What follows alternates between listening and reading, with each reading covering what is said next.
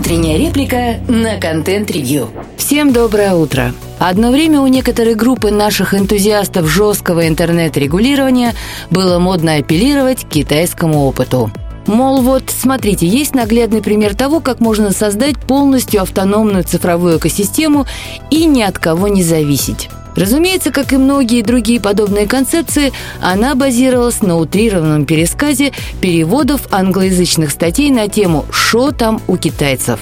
Достоверность и точность такой информации вряд ли нужно комментировать.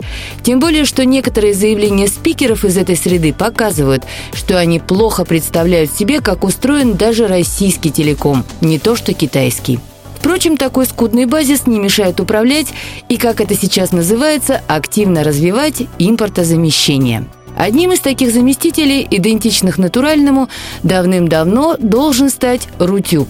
Из названия хорошо понятно, что именно он теоретически должен заместить. Но дальше копирования названия почему-то идти никто не захотел – Менеджмент даже не попытался хоть немного сделать похожими на оригинал потребительские качества продукта. Например, инструментарий для авторов или качественный плеер для зрителей. Зато в части выплат авторам уже полный порядок. Найти живой видеохостинг, который платил бы меньше, задача весьма и весьма непростая. В этом плане все традиционно. Продукта еще нет, а зарабатывать на рекламе хотим больше, чем Google.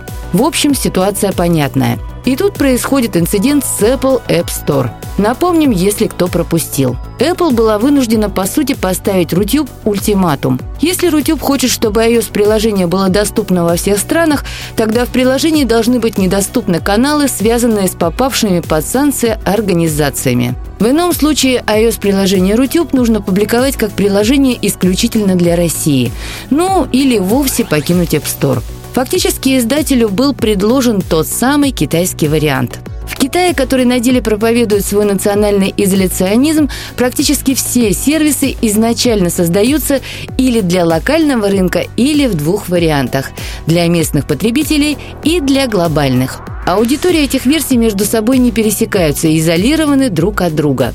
Наиболее известный пример – TikTok – Китайская версия этой платформы называется Douyin и регулируется и наполняется совершенно иначе, нежели известный всему миру TikTok. И это не потому, что Apple заставила ByteDance сделать особую версию для Китая. Вовсе нет.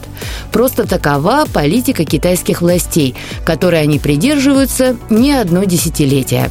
Казалось бы, если верить заявлениям импортозаместителей, это идеальный вариант практически как в Китае, который столько раз ставился в пример. Но такое развитие событий почему-то не обрадовало владельцев сервиса что на самом деле удивительно, ведь это именно тот самый технологический суверенитет и изоляция от тлетворного Запада. Тем более, будем честны, с таким продуктом даже в условиях идеальных дружественных международных отношений на глобальном рынке делать нечего.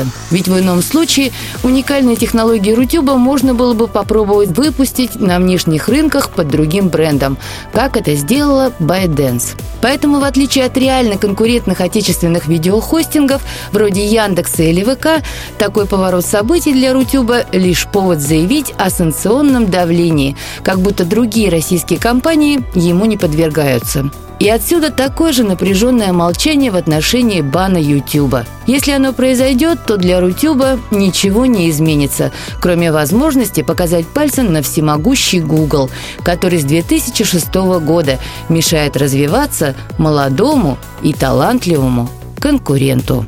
Слушайте наши подкасты на Spotify, Яндекс Музыки, в Google и Apple подкастах. Всем хорошего дня. Пока-пока.